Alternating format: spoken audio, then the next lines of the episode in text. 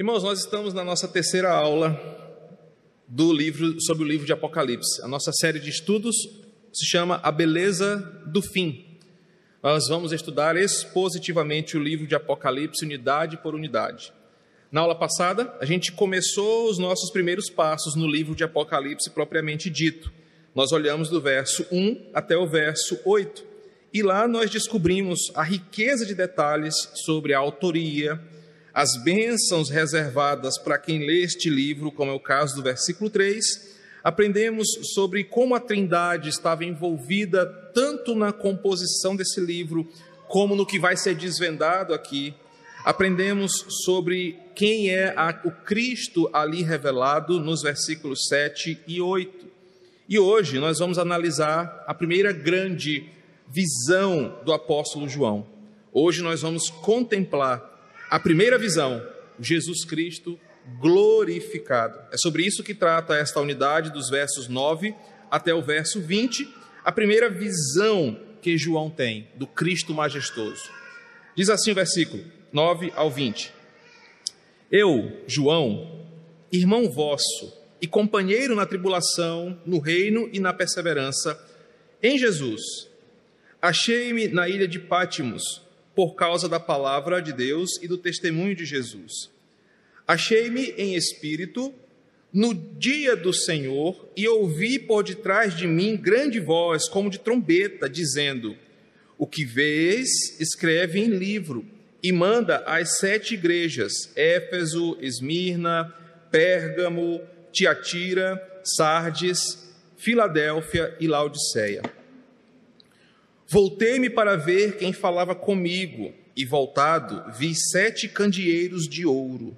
No meio dos candeeiros, um semelhante a filho do homem, com vestes talares e cingido à altura do peito, com uma cinta de ouro. A sua cabeça e cabelos eram brancos como alva lã, como neve, os olhos como chama de fogo, os pés semelhante ao bronze polido como que refinado numa fornalha, a voz como de muitas águas. Tinha na mão direita sete estrelas, e da boca saía-lhe uma afiada espada de dois gumes. O seu rosto brilhava como o sol na sua força. Quando o vi, caí aos seus pés como morto. Porém, ele pôs sobre mim a mão direita, dizendo: Não temas, eu sou o primeiro e o último, e aquele que vive. Estive morto, mas eis que vivo pelos séculos dos séculos e tenho a chave da morte e do inferno. Escreve, pois, as coisas que viste, e as que são, e as que hão de acontecer depois destas. Quanto ao mistério das sete estrelas que viste na minha mão direita, e aos sete candeeiros de ouro, as sete estrelas são os anjos das sete igrejas, e os sete candeeiros são as sete igrejas. Nós começamos então a mergulhar naquilo que João viu e que foi revelado. Como nós encerramos a aula passada, os versículos 7 e 8 são um prelúdio do que estaria para acontecer. E agora João, nesta unidade que começa com o próprio João falando. O verso anterior, o verso 8, é o próprio Cristo que fala sobre si, mas agora é o apóstolo João falando do que está acontecendo. E observe que no versículo 9 ele se identifica como alguém próximo e solidário uh, daquilo que estava acontecendo com aqueles irmãos. Então, isso nos leva a pensar exatamente da postura de João e da revelação.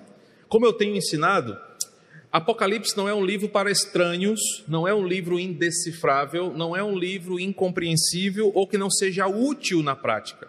Para mostrar essa aproximação de que o que estava sendo visto ali era para pessoas comuns, para pessoas que estavam vivendo aquele momento e não apenas sobre o futuro, ou não apenas uma coisa distante. João diz: Eu, João, irmão vosso e companheiro.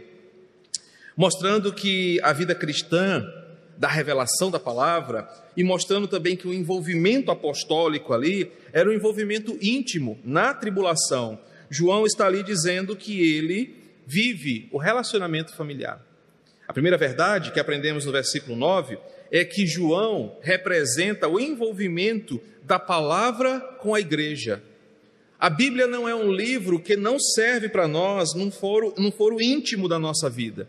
João diz: Eu sou companheiro de vocês, eu sou irmão de vocês, e o que eu estou fazendo aqui é nesse aspecto de fraternidade e intimidade, revelando para vocês as coisas que Deus me mostrou.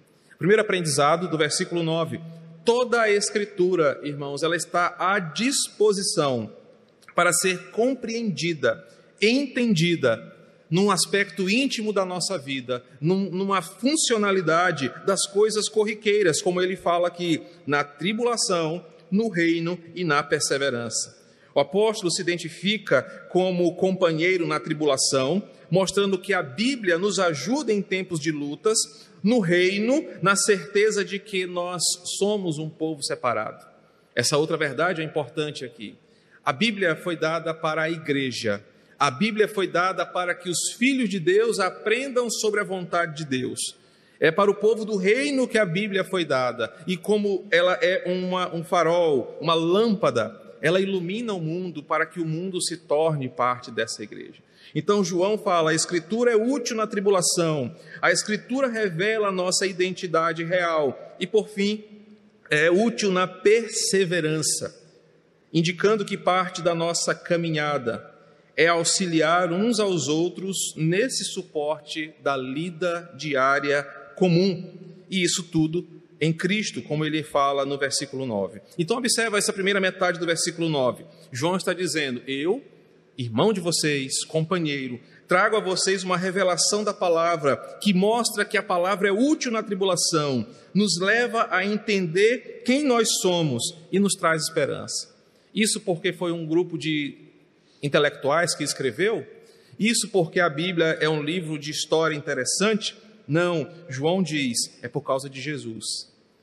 É por causa de Jesus que eu sou irmão de vocês, é por causa de Jesus que eu sou companheiro na tribulação, é por causa de Jesus que a palavra de Deus é um elemento útil e necessário para nós. João está chamando o Apocalipse para perto da igreja. João está chamando o Apocalipse para o dia a dia dos irmãos. E aí ele vai dizer agora que ele, versículo 9, ainda estamos no versículo 9, por causa dessa palavra, desse testemunho, também estava sofrendo. E aqui eu poderia levar essa orientação para um outro rumo. Não existe pastoreio distante da tribulação, do reino e da perseverança. Não existe liderança que esteja distante da sua comunidade a ponto de não se identificar como irmão e como companheiro.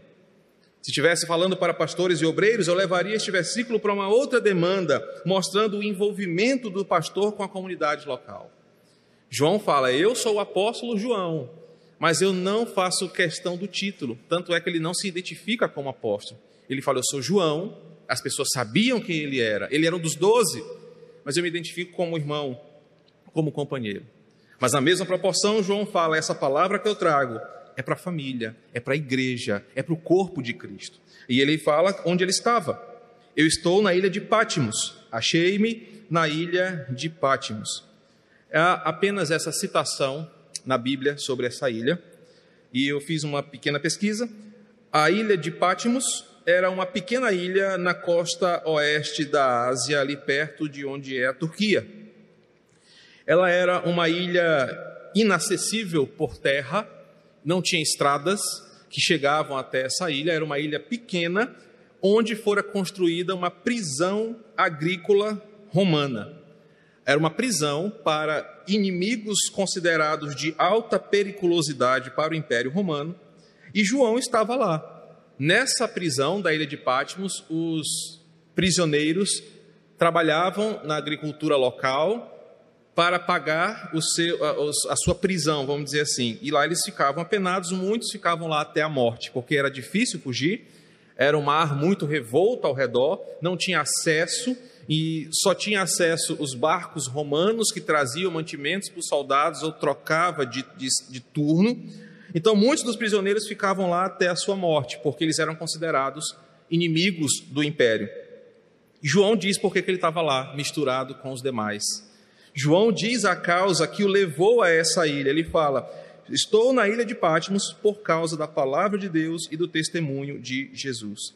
Essa pequena ilha, que era uma prisão colonial romana, destinada a pessoas perigosas, abrigou João. que foi considerado o inimigo do império por causa da não concordância com a adoração ao imperador, em dobrar-se diante de César e continuar promovendo uma mensagem sobre um rei todo-poderoso, sobre uma ética de um reino maior do que a de Roma, sobre o verdadeiro rei dos reis.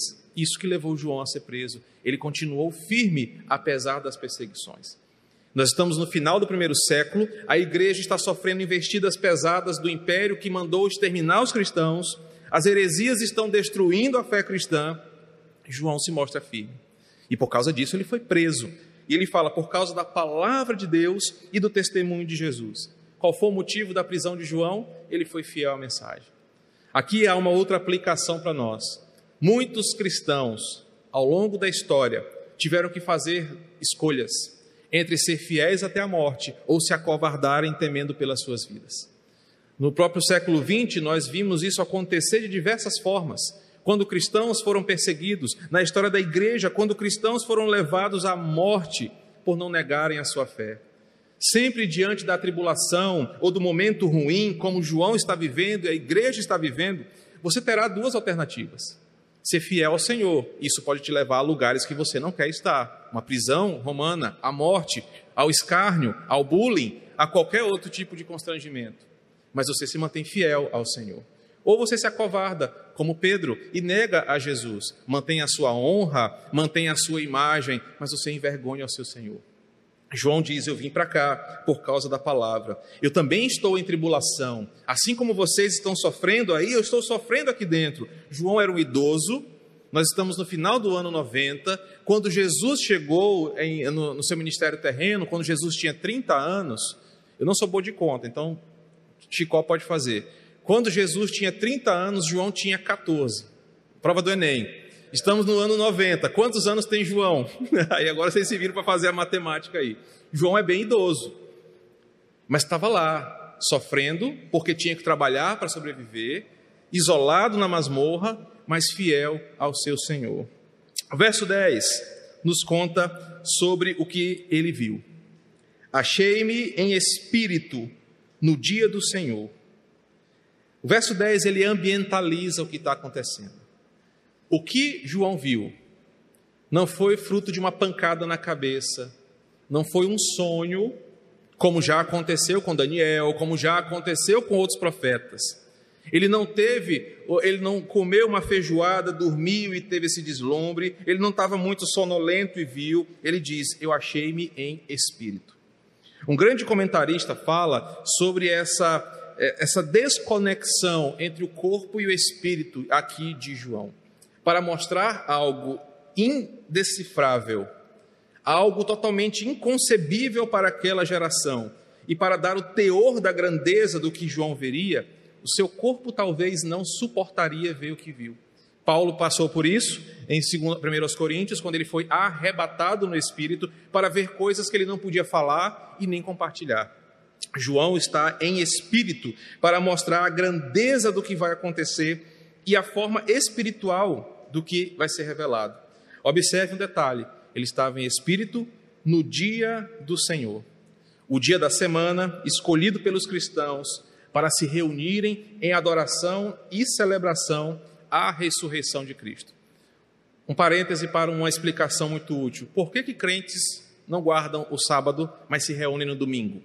Por que, que crentes cultuam a Deus no domingo e não na terça-feira no culto solene? Isso não foi invenção de reformador, isso não é paganismo, como alguns dizem. Nós temos desde o Evangelho de João, por todo o livro de Atos, e aqui em Apocalipse, e nas epístolas pastorais, nas epístolas de Paulo, uma tradição adotada pelos cristãos. Jesus ressuscita no domingo. O domingo passou a ser o dia da ressurreição do nosso Senhor. Em homenagem a essa ressurreição, os cristãos se reúnem aos domingos para louvar ao Senhor pela sua ressurreição. Então, nós, histórica e tradicionalmente, nos reunimos domingo, não é porque alguns dizem que foi uma conjugação do Deus Sol e, e que juntou-se com o calendário cristão para adorarmos o Deus Sol. Um, um teólogo muito famoso chamado Frank Viola, George Barna e Frank Viola, trouxeram essa ideia para o meio cristão e causou um grande estrago entre os crentes. Não é verdade. Nós nos reunimos no domingo porque nós comemoramos a ressurreição de Cristo.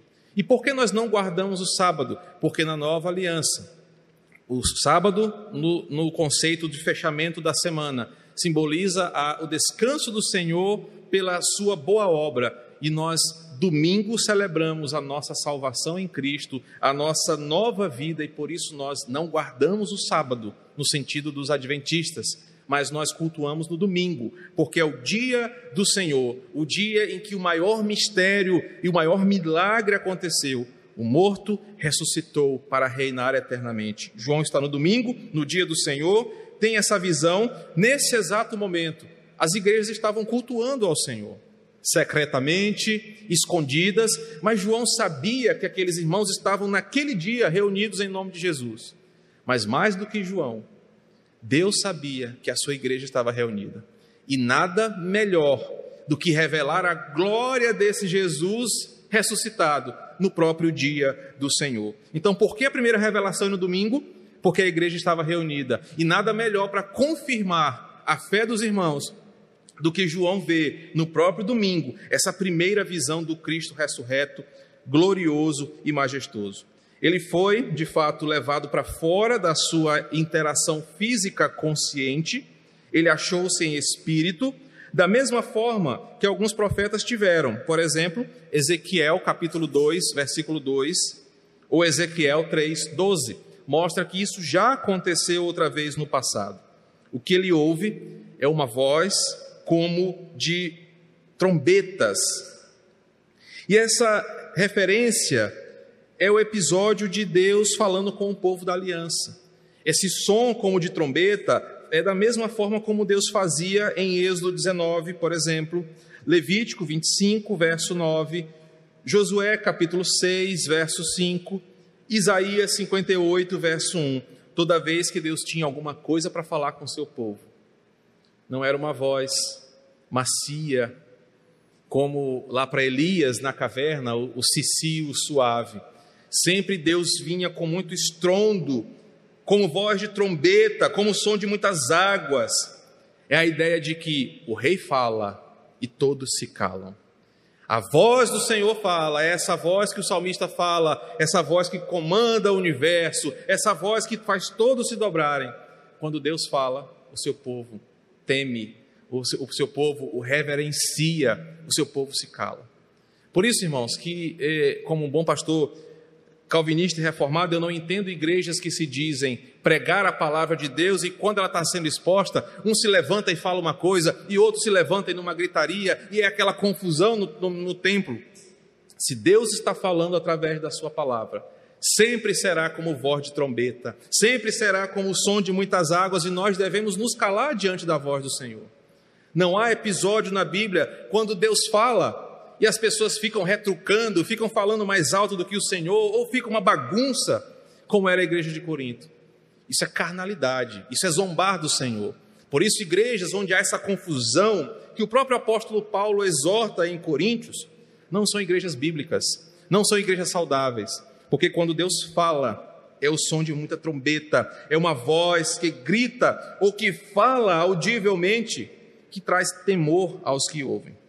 Essa voz diz, versículo 11: O que você vê, escreve em livro e manda às sete igrejas. E agora há um alistamento dessas sete igrejas no versículo 11.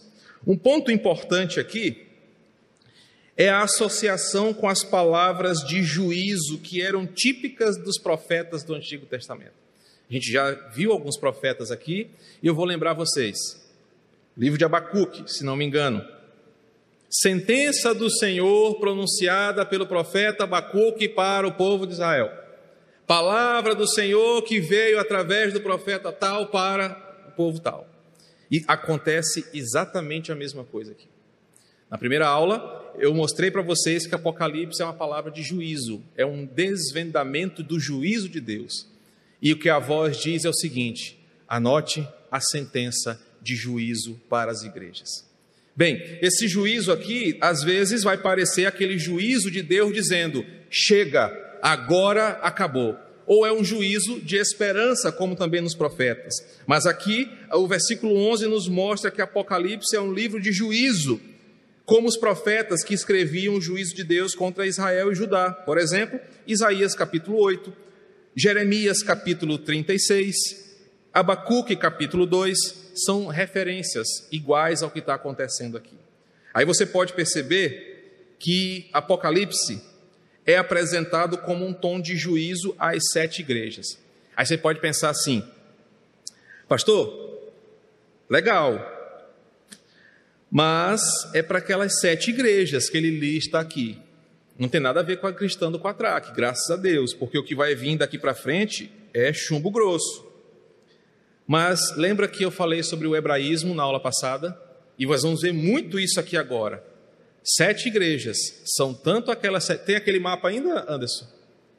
Tem tanto aquelas sete igrejas perto da ilha de Pátimos, como também o número 7 representa a plenitude do corpo de Cristo. Eu e você estamos aqui como igreja. Então, a palavra traduzida para nós é: escreve o que você vai ver, porque é uma palavra de juízo para a minha igreja em todo o tempo da história. E agora nós vamos ver o que é esta primeira visão é, que ele contempla para todas as igrejas. versículo 12 ao 20. João diz, relata que ele vê o filho do homem, versículo 13, só para você entender o que ele está vendo. Não é a primeira vez que essa expressão aparece aqui, principalmente Marcos e o próprio João usam muito essa expressão nos seus evangelhos. Então, a expressão filho do homem significa o representante federal da humanidade glorificada que, que é isso, pastor? Jesus é o exemplo de referência da humanidade, uma representação federal. Ele é a representação do que é o verdadeiro homem. E ele está ali, ele está sendo visto por João. E ele volta-se, versículo 12, para ver quem tinha falado com aquela autoridade, e observa que ele vê sete candeeiros de ouro, versículo 12, e no meio dos candeeiros um semelhante a filho do homem.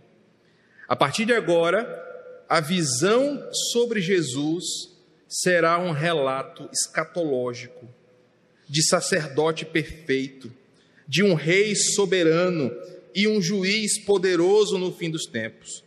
Agora você vai ver muitas alusões ao Antigo Testamento para que você compreenda o que está acontecendo aqui. A primeira coisa que ele vê são sete candeeiros. Pastor, eu nem sei o que é candeeiro, ainda mais sete.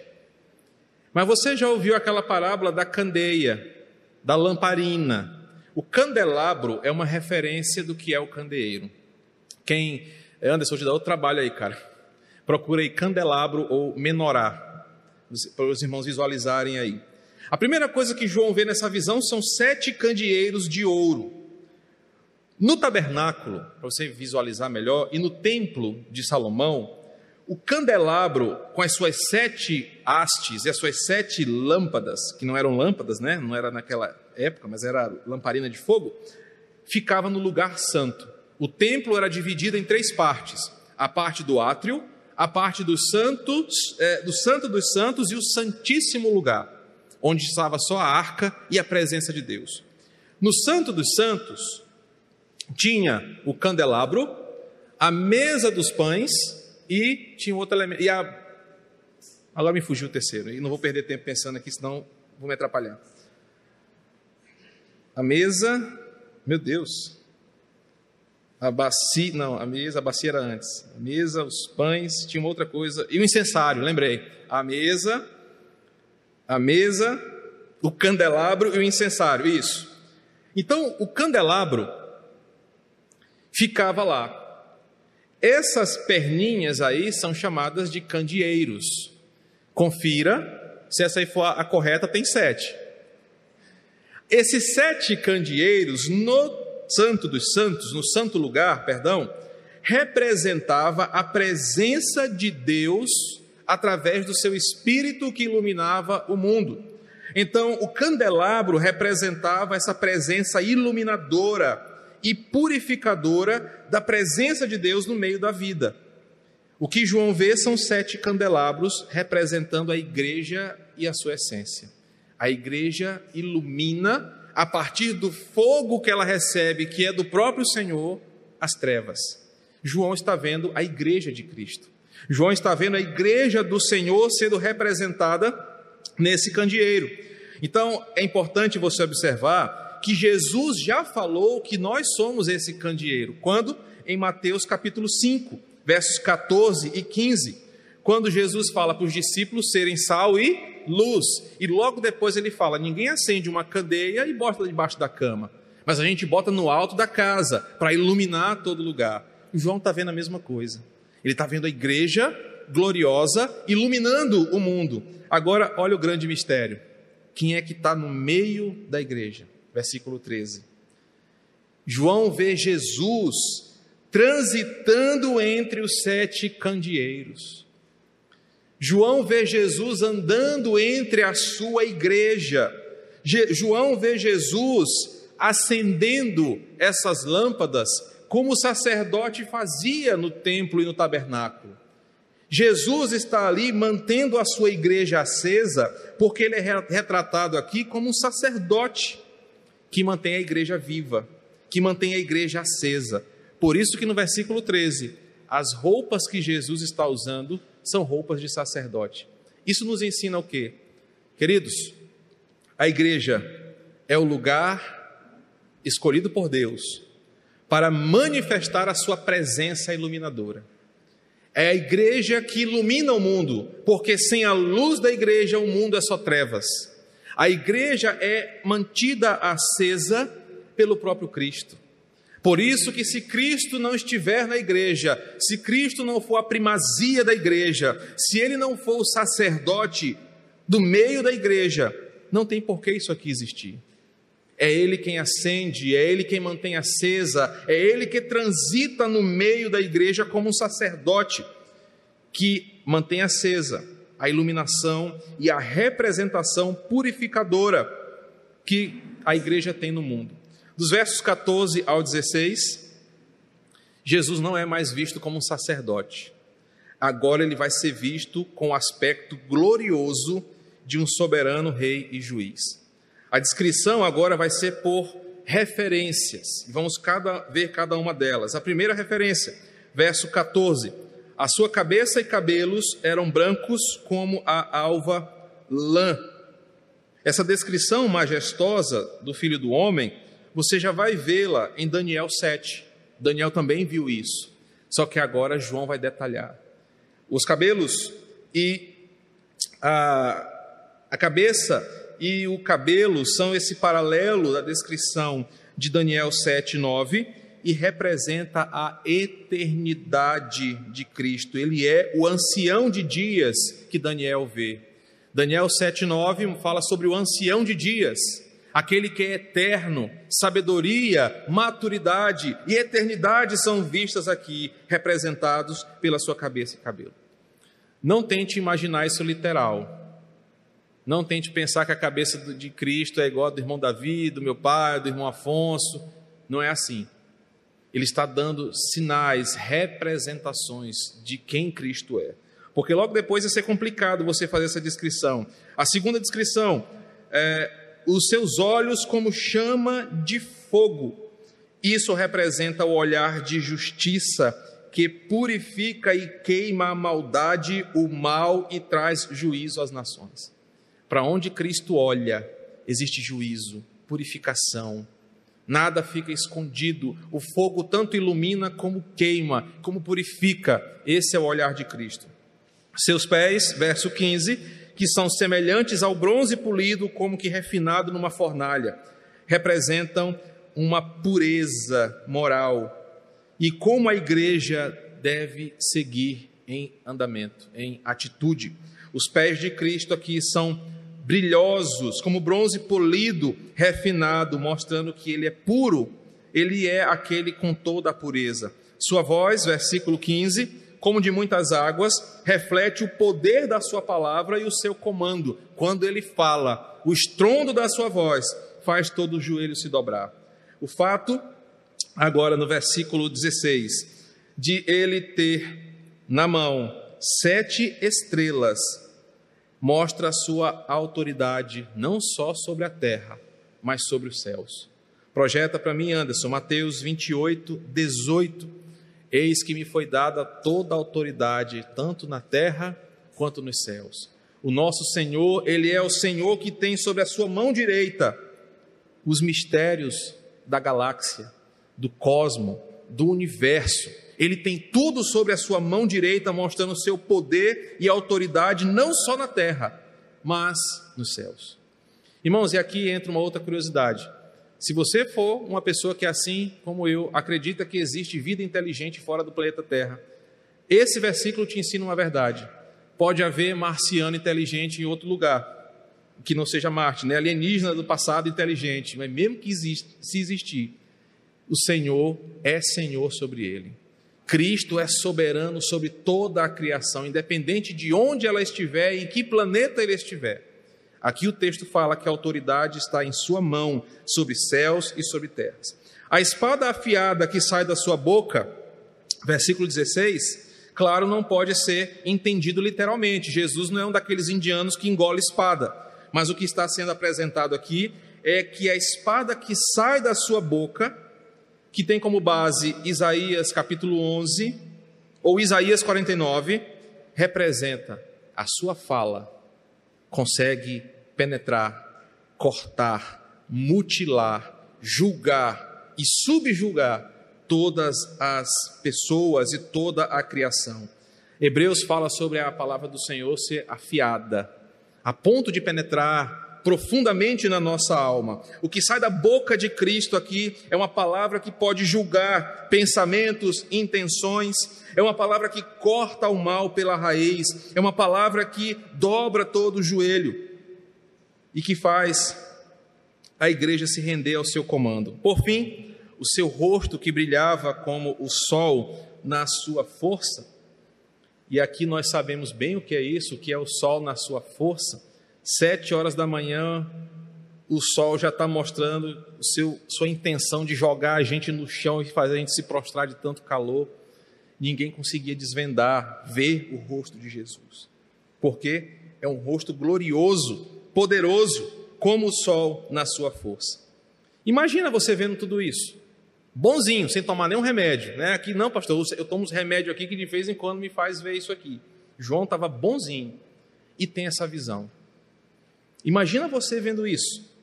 A reação de João foi de espanto, de temor, versículo 17. Outros personagens passaram por essa mesma situação. Hoje à noite nós vamos falar de um desses personagens que olharam ao Senhor e se deram como mortos, de espanto e temor do que viram. Irmãos, era uma visão grandiosa, era uma visão gloriosa demais para não causar nenhum impacto. Versículo 17: quando João viu aquilo ali, ele caiu aos seus pés como um morto. Imagina isso aqui, literalmente, João desmaiou. João viu aquilo ali, as suas emoções foram tão acentuadas que ele desmaiou. E quando ele cai no chão, observa, ao invés de ficar com medo, Ai de mim que sou um pecador, lembra que a gente já viu isso? O que acontece? Essa visão que João teve não era para deixá-lo com medo, mas era para consolar, amparar. E o que acontece? Ele está no chão caído, versículo 17. Alguém bota a mão direita sobre ele. E o que, que essa mão fala? Não temas, eu sou o primeiro e o último. Ele já tinha falado isso alguns versículos atrás mas mostra o teor do que ele está vendo. João, eu não te mostrei isso para você ficar com medo. Eu te mostrei isso para você ver que eu ressuscitei. Eu sou aquele que vive, ele vai dizer agora. Eu tive morto, é verdade, você me viu morto. As pessoas viram a minha morte, mas eu estou vivo pelos séculos dos séculos. João está vendo diante de si aquele que é o Senhor sobre a história, o Senhor sobre todos, por isso não há motivo para ele temer ele está diante do Senhor glorioso para ver a sua glória. Muitos daqueles irmãos, talvez a última imagem deles, era Jesus nu, espancado, humilhado naquela cruz do Calvário. Muitos viram Jesus ressuscitar, mas muitos se converteram depois da crucificação de Cristo. não viram Jesus ressuscitado. E aí João vê aquilo, olha, João, aquilo que você viu, que muitos viram, já passou. Essa é minha versão atualizada. Eu sou o soberano rei. Eu morri, mas agora eu vivo eternamente. Eu sou aquele que era, que é, que há de vir. E eu tenho comigo as chaves da morte e do inferno. Cristo afirma falar que tem duas chaves e é de suma importância para as coisas que vão acontecer daqui para frente. Isso significa que ele, o Cristo glorioso, primeiro, reina sobre a vida e sobre a morte. Meus irmãos, num tempo como esse nosso de pandemia, num tempo como esse nosso, que a morte tem sido usada como espetáculo do horror, ou na banalização da vida alheia, saber que Jesus tem as chaves da vida e da morte nos dá tranquilidade porque não vai ser o Covid que vai tirar a nossa vida, não vai ser o diabo que vai tirar a sua vida, não vai ser uma tragédia que vai tirar a sua vida. Jesus, como aquele que tem as chaves da morte, ele, como Senhor da vida e da morte, tem a autoridade para dizer para a morte: não é a sua hora, ou é a sua hora. Ou seja, vida e morte estão nas mãos do nosso Senhor. Quando nós morremos, não é porque uma tragédia nos aconteceu mas porque aquele que tem a chave em suas mãos abriu a porta ou autorizou para que a morte viesse sobre nós, para que nós nos achegássemos até ele. Não apenas a chave da morte, mas ele tem a chave do inferno. E aqui eu pretendo gastar os três minutos finais explicando. O que, que significa Jesus ter a chave do inferno? Primeiro, Deus é onipotente e onipresente. Deus está em todos os lugares, inclusive no inferno. Então não pense você que no inferno Deus não está. Deus está, porque senão o termo onipresença não faria sentido. Mas a verdade bíblica mostra que Deus está em todos os lugares de diferentes formas.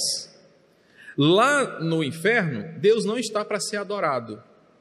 Lá no inferno, Deus está como justo juiz para ver que a sua justiça está sendo impetrada para os condenados, para que o diabo não faça mais do que lhe é permitido no inferno, mas para que ele também não faça menos caso ele tenha dó de alguém. Ah, Anderson é tão bonitinho, não vou bater tão forte nele. Ele é gordinho fofinho, não. Você tem que fazer do jeito que eu mandei, mas também não faça mais, porque você cumpre a minha vontade. Jesus ter as chaves do inferno significa que ele tem presença e domínio sobre tudo, inclusive no próprio Hades, que é aqui escrito. E essa palavra Hades não é um lugar geográfico, porque o inferno, embora alguns defendam que é embaixo da terra, especialmente, especificamente embaixo de Teresina, não é um lugar geográfico. Assim como o céu não é um lugar geográfico até o final desse livro. O João 14 fala que o céu é a presença de Cristo em nós. É a morada onde ele estiver. No final de tudo, nós vamos entender a geografia final. Mas aqui, Hades não é um lugar geográfico, mas sim um estado de existência. Nós vamos ter uma aula no nosso fundamento sobre morte e juízo. E é muito importante que os crentes entendam o que acontece quando a gente morre. Primeiro, não dá tempo de falar. Mas a gente vai estudar isso com calma. Se eu falar, eu vou, perder o tempo aqui. Então, o que o Hades aqui representa é esse estado intermediário entre a morte física e o juízo final. É uma dica que eu vou dar aqui. O crente morre, há uma, um desencarnar. Aqui o sentido a desencarnar faz sentido. Corpo e alma se separam. Mas o indivíduo ele é a conexão das duas coisas. Vou ter, eu vou ter que falar isso aqui, me aguente mais 35 minutos. A pessoa, ela não é só o corpo e não é só a parte imaterial. Quando Deus faz o homem, ele junta material e imaterial. É só depois dessa conexão que existe a alma vivente. Nós temos concepções erradas que herdamos do catolicismo. Por exemplo, quando alguém morre, fala assim: ah, o corpo de Fulano está aqui. Irmãos, ele não está mais aqui. Nós até pregamos assim: ele está na glória com o Senhor. Não, ele está aqui. Parte dele está aqui. Nós às vezes ensinamos isso errado na igreja, ô oh, irmão, ele não está mais aqui, ele está com o Senhor. Não, ele está aqui, deitado naquele caixão, provando do peso da morte. Ele vai parar debaixo da terra, vai sofrer toda a degradação do seu corpo, mas uma parte dele também está com o Senhor. Então, o corpo não é só um pedaço de carne frio dentro de um caixão, mas é a própria pessoa que está ali. Em um momento, elas são separadas. Mas lembra, para que exista a pessoa, tem que ter os dois juntos. Quando um cristão morre, ele está no caixão, mas ele está com o Senhor, mas ele não está pleno, porque as duas coisas não estão unidas. E é por isso que existe uma doutrina chamada de glorificação, quando o seu corpo que provou a degradação da morte, será o quê? Ressuscitado. E a sua alma de novo se tornará uma só pessoa. E assim nós seremos eternamente. O que acontece quando um crente morre é que parte dele está debaixo da terra apodrecendo, sentindo a desgraça e a maldição do pecado e da morte. Parte dele está com o Senhor, mas ele não está plenamente, por isso que ele ainda não foi para o céu. E ele não está dormindo, como ensina uma antiga heresia. Ele está desfrutando do paraíso. Mas para que ele seja pleno, é preciso que, de novo, esse corpo e esta alma se conectem. É o que Jesus faz na ressurreição. Ele ter as chaves do inferno e da morte significa o seguinte: quando eu e você morrermos, parte de nós vai ser velada, vai para debaixo da terra, os vermes vão comer, vamos apodrecer, para que nós sintamos a dor e o peso que o pecado trouxe para esse corpo.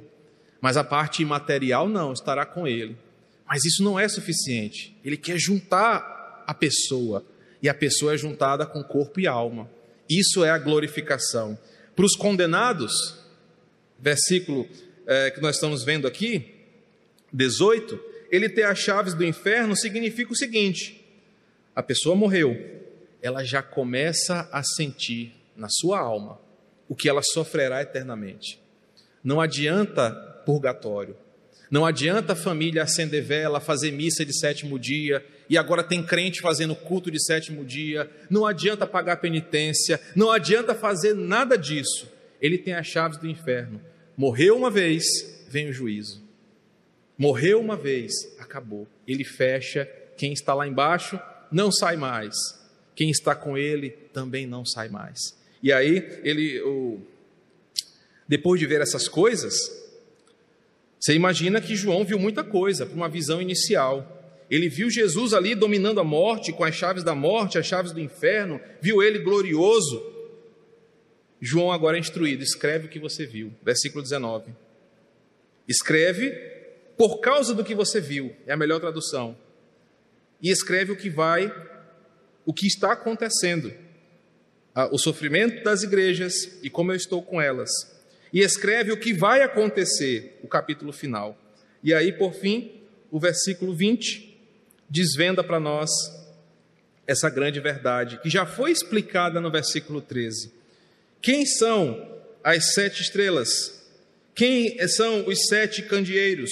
Quem são os sete anjos? ele fala que ele está explicando o mistério. Escreve aí, João. Porque até então João não sabia o que ele estava vendo. Ele só viu o candeeiro, viu Jesus passando, viu aquilo tudo. Sim, Senhor, eu estou vendo isso aqui para quê? Escreve aí. Eu vou te revelar esse mistério. As sete estrelas que viu na minha mão representam a igreja universal. Não a universal, mas a igreja universal por toda a terra. É aquela igreja que brilha por todo o cosmos, por toda a glória. Vem, o versículo 20 vem desvendar essa verdade. Cristo diz que as sete estrelas que ele viu na sua mão é a igreja que ele governa e que ele é onde ele é o próprio cabeça e senhor. As sete estrelas são a realidade invisível e eterna da igreja. Ele fala sobre sete anjos da igreja. A palavra ângelos, aqui, que foi traduzida como anjo, e que em Hebreus fala que são aqueles seres espirituais ministradores a serviço da igreja, é usada aqui por João para falar dos embaixadores, ministros, pastores da igreja. Quando a gente for ler aos sete, ao anjo da igreja diz, não é imaginar que cada igreja tem um anjo da guarda. Embora exista um anjo que o Senhor coloca ao serviço da igreja, Hebreus capítulo Hebreus alguma coisa? Capítulo 3. Você não tem um anjo da guarda. Isso aí é muito catolicismo romano, tá? Não não se apegue nisso. Mas os anjos aqui, só para não dizer que eu não falei a referência. Hebreus 1:14. Anjos aqui são os pastores, mensageiros, aqueles que devem saber da verdade para ensinar. Por isso que é escreve para os mensageiros, para que eles conheçam e passem para os outros. É ele quem os protege. É Cristo quem coloca os anjos na igreja. É Cristo quem os elege, é Cristo quem os capacita para trazer a mensagem e cuidado para a sua igreja.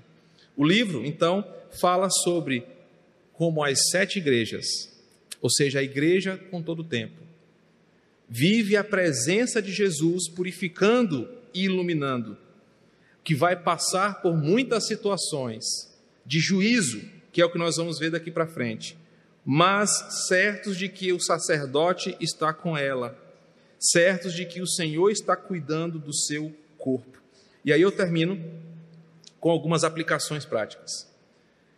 Essa unidade nos ensina que em tempos de perseguição, muitos crentes sofrerão por causa do amor de Cristo.